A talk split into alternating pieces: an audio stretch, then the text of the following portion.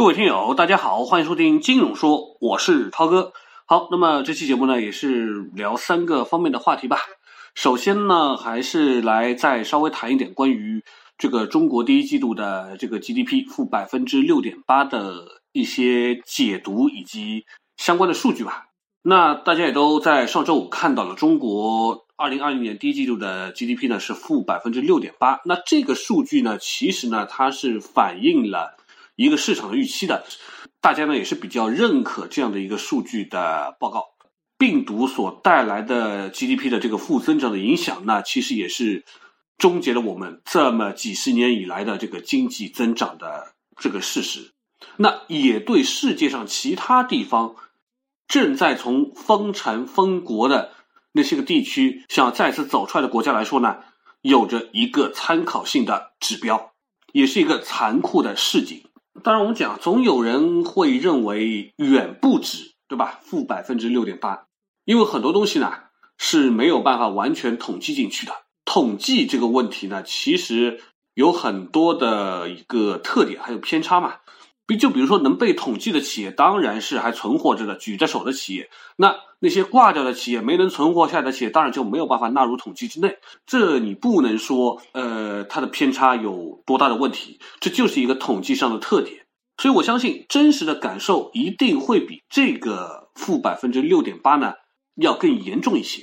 当然，这样的一个数据，其实从客观的角度上来说呢，也反映了我们为了消灭新冠病毒所付出的巨大的努力。以及包括一二月份，大家全面在家，限制人员的流动，减少商业性的行为所带来的一个直接的反应。所以我就说，数据我们这么来看待，因为目前世界上很多的国家也在搞封城，也在搞封国，也在走这样的模式。所以呢，我们的这个经济情况的报告，它越真实，也越能给其他的。全球国家提供一个有效的注脚。那么这个 GDP 呢，负百分之六点八呢，对于每一个省城市都不一样。根据目前不完全的一些细化的统计啊，如果我们细看这个第一季度 GDP 各省的数据，像我们说湖北对吧？它的 GDP 的增速在第一季度是负百分之三十九点二，所以我们就可以看见一个。所以我们就看见这个封省的这么一个行为，以及全力防疫的这么一个措施之下，我们所付出的代价是多么的大。不过涛哥要说，全国三十一个省市、直辖市，基本上这一次只有几个是增长的，其他多数都是负的。那增长的呢，也是一些偏远一点的省份，比如说贵州啊、新疆啊，对吧？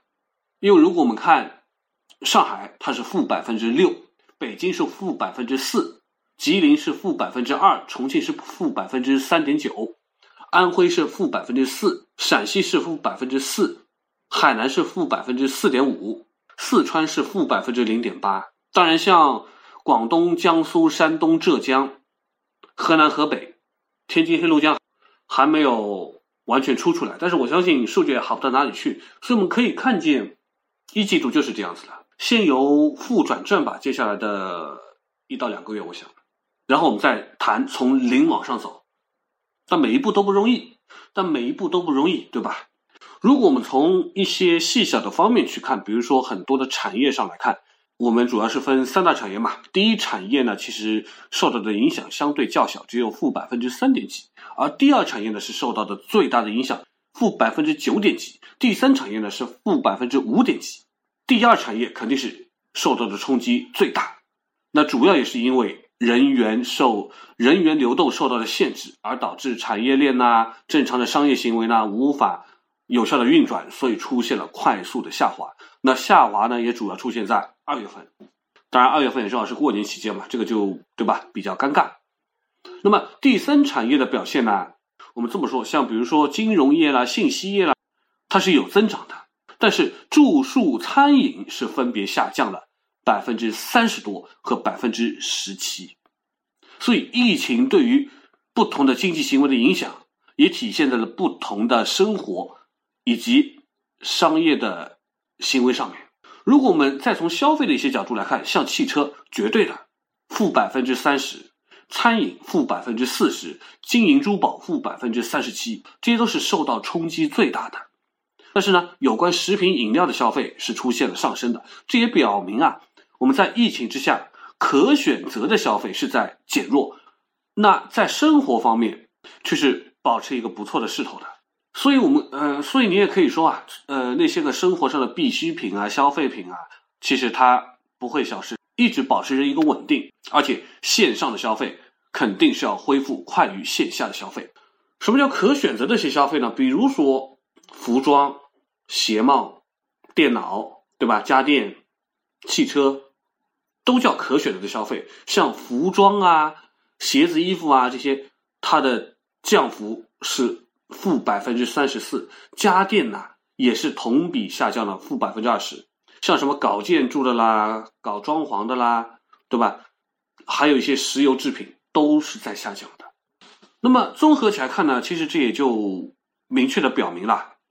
我们的一些经济活动在短期内呢是比较难快速恢复的，除了我们所认为的，除了那些基本的，比如说衣食住行那些必要的衣食住行之外，其他的一些服务类、非必需的商品的消费呢，它的一个恢复呢还是有很大的阻力。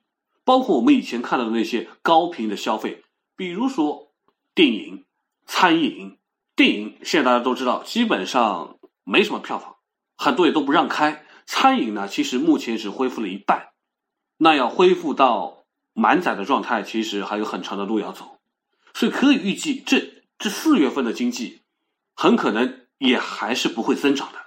那其实影响我们复工复产以及我们的经济恢复的情况，最核心的还是大家对这个新冠肺炎的它的恐惧。尽管我们看到确诊的数字不多，可是我们仍然有好多的境外输入的问题，我们仍然可能有面对疫情再次严重的这个风险，恢复正常的经济行为，而且要有钱有信心的去消费，那真的要等到可以可防可控，比如说那个时候疫苗或者治疗的药物已经很好的研发出来了，也很好的可以使用了，如果不能做到这一点。我们心中，我们就会像世界上很多国家人说的那样，回不去了。现在的行为注定会跟以前不一样，那这个问题终究是没有办法去解决的。那其实我们再从一些其他的数据去看目前的发展、目前的变化，最关键的，比如说公共交通，很大程度上也反映了我们会不会，我们是不是会减少公共交通的乘坐。以及去公共场合的一些消费的意愿，很多人还是在减少坐地铁、坐公交，很多人仍然怕去人群聚集的场所。以北京来说啊，它的地铁客流量呢，仅回目前也只是恢复到了，也只是恢复到了正常水平的三到四成。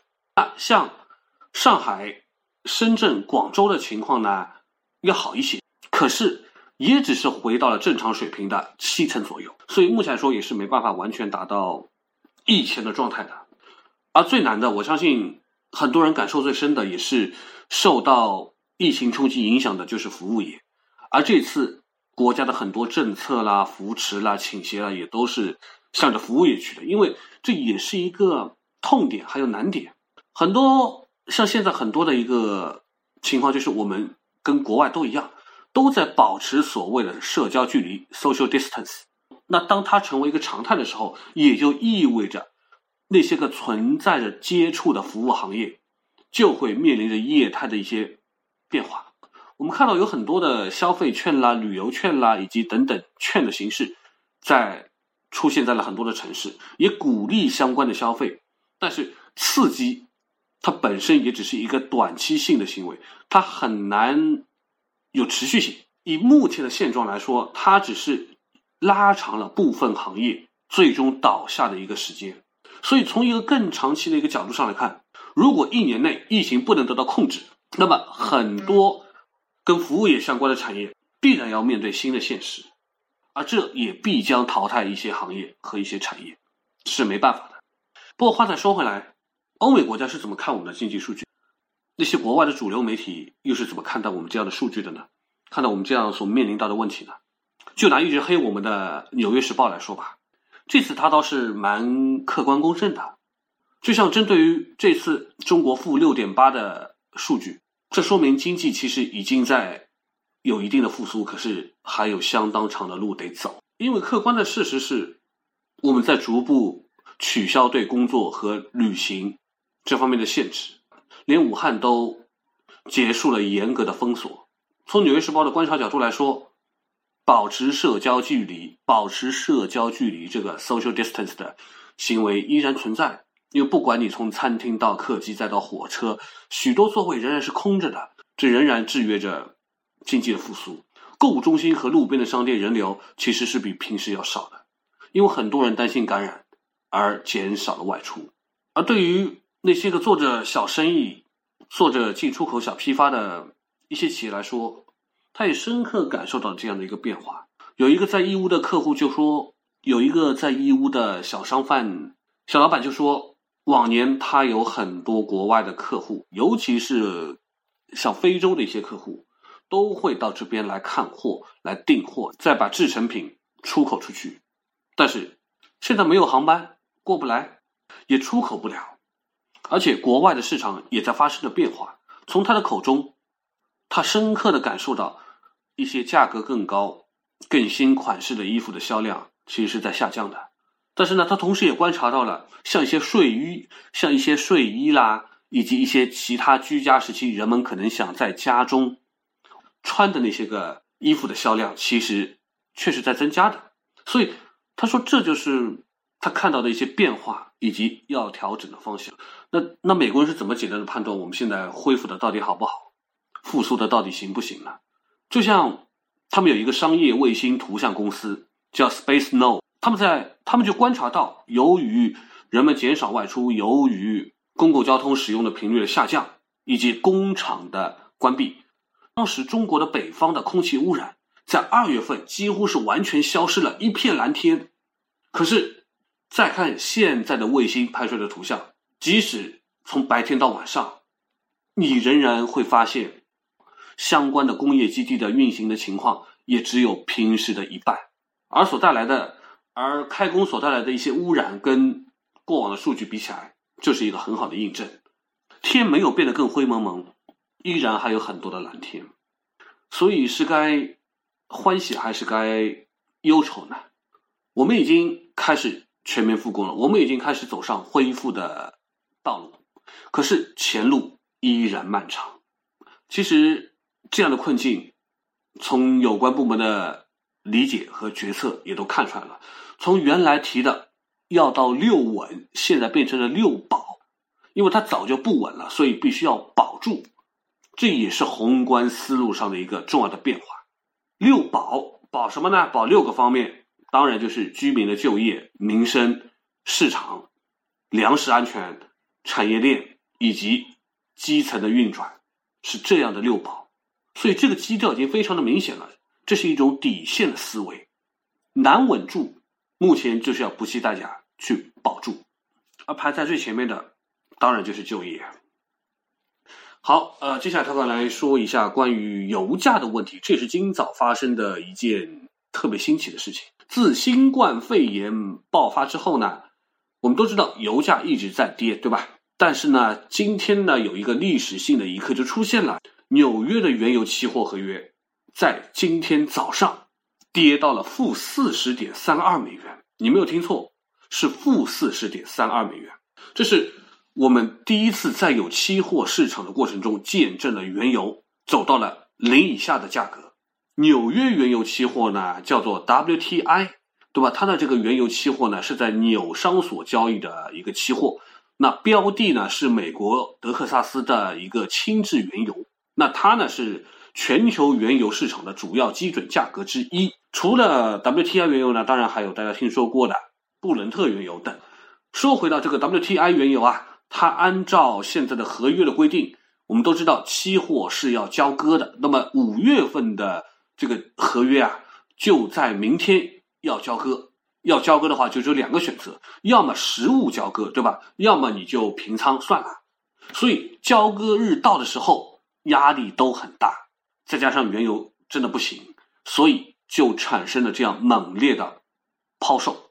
那么我们都知道啊，那么我们都知道，现在疫情之下，全球的经济和美国包括中国的这个很多的工业活动都受到了影响。那么原油这个需求就肯定是断崖式的下跌。那么作为 WTI 这个原油期货的一个交割的地方啊，就是就是美国的俄克拉荷马州的库欣的这个地方的储油的一个空间呢，其实已经快要饱和了，放不下那么多油了。那么目前这个地方的原油库存呢是有六千一百万桶，已经达到百分之八十左右了。所以储油的空间是在快速的耗尽，基本上可以说到下个月就已经差不多要放满了，那就没地方放。你生产出来的这些油怎么办呢？所以当没有地方放的时候，那再生产出来的这些油放哪里去呢？总不见得跟牛奶一样倒掉了。那牛奶你是能倒，对吧？那油你倒了岂不是要污染环境嘛？我们那么我们说啊，在这样的一个原油期货的一个交易市场中呢，其实呢很多人。是不是真的去交割买实物的？他是投机分子，对吧？参与的目的就是利用这个机制来套利嘛，所以他并不需要交割。所以呢，基本上在合约到期之前，这样的交易者呢就会提前呢要去平仓掉。那么真正要交割的呢，往往是那些对原油有实际需求的参与者，像比如说我们说的航空公司啦、炼油厂啦、贸易商等等，这些是有实际需求的人，多数呢都是在炒作，对吧？到最后合约卖出去换钱走人。那么目前的状况呢，刚刚涛哥也说了，储油成本很高，强行如果交割的话呢，损失也很大。那可是问题是没有那么多人去要实物啊，因为他没地方，对吧？他没地方去弄嘛。所以呢，基本上在合约到期之前都得平仓抛售掉了，抛的人一多，那就是崩盘嘛。每个人都想抛出去，价格就一定会被一再的打压。但是呢，没有人是愿意接手的，因为只有卖盘没有买盘，所以买盘枯竭之后，这就是最残酷的场内写照。也许这也是我们第一次在历史上看到吧，这样的一个负数，对吧？也是活久见。那我们说啊，这个负四十美元呢，也不是说你如果真的去交割，它还要倒贴你啊四十美元，也不是这么去理解的，对吧？毕竟你还得支付物流的成本吧，这个费用可是很高的，你还往哪里去存呢，对吧？很多的交割实际也不会完成的嘛。那回到这个交易的过程中来说，很多人呢其实都在炒作，像我们那个四大行里面有的呢就是在搞那种纸原油。这种产品对吧？所以也是可以参与的嘛，也是以美元的这种计价的方式在进行嘛。所以当今天早上出现这种状况的时候，连很多的银行都停售了这种纸原油的产品了。那这也跟当时的交易的一个限制，包括说交易的一个系统设置有关。它没有负数，对吧？跌到零应该就算是差不多了。可是，可是真出现负数的时候，你还真的就没办法操作了，否则变成什么了？结果你突然账户里多出来一百万桶原油和几千万人民币，然后大家都瞬间财务自由了，那这个也是啊不可能的事情，对吧？所以做这种什么纸黄金啦、纸白银啦、纸原油啦、纸什么的这些个东西的，其实呢，这个风险对吧？啊，呃，懂的人就自然明白哈。那么我们说，像这个原油的问题呢，其实还是回到了一个需求面，全球大面积的在封锁。而原油，我们说跌到了负数，最大的力量其实来源于疫情，因为原油过剩，原油无处可放，导致原油到了这样的一个境地。因为我们都知道，储存是要成本的，运输也都要成本的。那么由于疫情正在高发当中，所以呢，原油的需求会进一步的下滑。但是目前原油的生产的削减呢，却没有跟上，所以生产出来的这些原油存放在哪里，这就是很大的问题。多传的那些个原油其实已经没有实际交付的价值的，这就是它跌的主要的原因。那么问题来了，原油跌成这样，跟我们有关系吗？是不是下周去加油站加油的时候就能够享受到超低价，甚至是加油站倒贴给我们钱给我们加油？当然这是绝对不可能的，对吧？因为关于加油的这个问题，很简单的说，就是我国的油价是不可能低于每桶四十美元的。为什么呢？因为国家有规定。当国际市场原油价格低于每桶四十美元的时候，就要按照每桶四十美元以及正常的加工利润去算这个成品油的价格。不管国际原油市场跌成什么样，你都是按照四十美元起板来加这个油的。那我们说这个四十美元算是蛮低的，那还有封顶的部分。如果说国际原油价格高于每桶一百三十美元时候呢，当然国家也是不会再涨价卖油的啊。当然，我相信这个一百三十桶美元的这个价格，基本上短期内是不可能出现了。结论就是，我们既加不了免费的油，也抄不了免费的底。好，呃，节目的最后呢，来聊一聊这两天也比较热的一个话题，就是楼市了嘛，对吧？政策方面，央行果断行动了，就是降息，一年期的 LPR 的基点下调了，目前是三点八五。那五年期的 LPR 呢是下调十个点，到了四点六。那我们一般说这个下调呢都是比较谨慎的啊，要么五个点，要么十个点是最多了。下调之后就是一个。我们说拧水龙头放水嘛，但是呢，这样的放水呢，还有一个前提，那就是我们现在的宏观政策是积极财政加货币宽松加住房不炒，即使放水，还是要牢牢抓住住房不炒这个核心。那么说是说住房不炒，但是呢，总有一些城市呢开始房地产热起来，就像深圳，对吧？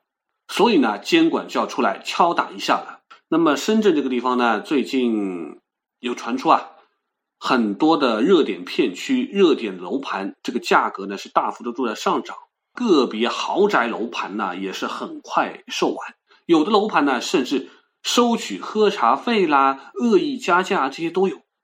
深圳房价突然变得火爆了，深圳的二手房的房价也，它的一个三月份的涨幅呢，也位于一线城市之首了。而深圳的学区房更是非常的火爆，在这些购房者当中，百分之十八的购房者都选择了学区房。之前我们说只有百分之十的购房者是会选择学区房的，所以增长迅猛。那么这样的一个上涨呢，其实一定是有人钻空子，对吧？然后有人在加杠杆，还有人在搞投机。那么怎么操作的呢？深圳呢，其实出台了一些比较好的金融政策，对吧？支持中小企业，也是为了帮助他们度过疫情带来的影响。但是呢，有一些人当然就钻了空子了。怎么弄呢？比如说，在深圳注册满了一年了，然后呢，这样的公司呢去做贷款，贷款的额度，对吧？高和低那是另外一回事情。那么为什么能拿到贷款呢？是目前呢有一些。呃，模式是可以让企业拿着自己名下的公司的营业执照啦、资产证明啦、流水记录啊，以及购销合同呢，去银行评估后可以得到贷款的。那么目的当然是希望企业主能够去贷款，然后促进生产，给员工发工资，对吧？提高生产活力。所以呢，银行有很多的优惠政策，比如说六个月贴息、十二个月的贴息等等。如果有贴息的优惠利率，其实贷款的利率能基本上低到百分之二左右。那么这个出发点当然非常的好，但是问题是款贷出来之后，有的人不是去搞生产了，也没有去发工资了，也没有提高经营的活力，而是去贷款买房了。那房子到手之后呢，当然就可以去银行再做抵押嘛，然后呢再把资金贷出来嘛，然后就可以做其他用途了，是不是很简单的？用低息去空手套了一套房子，然后还加了杠杆，这样玩了一把之后，当然房价就要涨了嘛。大家都可以这么玩，对吧？所以呢，中国人民银行呢，在深圳的某支行呢，就发布了新的通知啊，要求深圳一些银行呢，要自查今年发放贷款的情况，对吧？要去详查企业的真实情况、企业的房产抵押行为以及借款人的情况。那么这样的审查呢，也是为了堵住以经营的名义变成了房贷这样的一些个漏洞。那么，所以这样的一个火爆啊，其实呢是不寻常的，所以很快就会凉下来。我相信全国的一些城市也有这样的一个优惠的扶持政策啊，那会不会被有心人士利用，也是值得后续去观察的。那为什么深圳？搞得那么大呢，就是因为它是全球楼市的一个风向标。很多时候，我们说房价的涨跌也都是由深圳开始的。所以，深圳如果这样子弄，那么深圳房价大涨，其他城市呢很可能也会跟着搞。再谈什么房住不炒啊，什么这样的一个稳增长的目标呢？其实就没办法弄了，楼市调控也会功亏一篑。而作为普通人，刚需一族来说，我觉得该跟进的还是要跟进。可是，可是如果在这样的一个疯狂的当口之下去跟着操作的话，不仅自己会以更高的成本去买到房，面对房地产的复苏，还是要谨慎的去看待。毕竟现在没有一个乐观的前提和基础，你搞明白了这一点，你就知道该不该跟这一波的风了。好了啊，那本期节目也就到这里，感谢大家收听，咱们下期节目再会。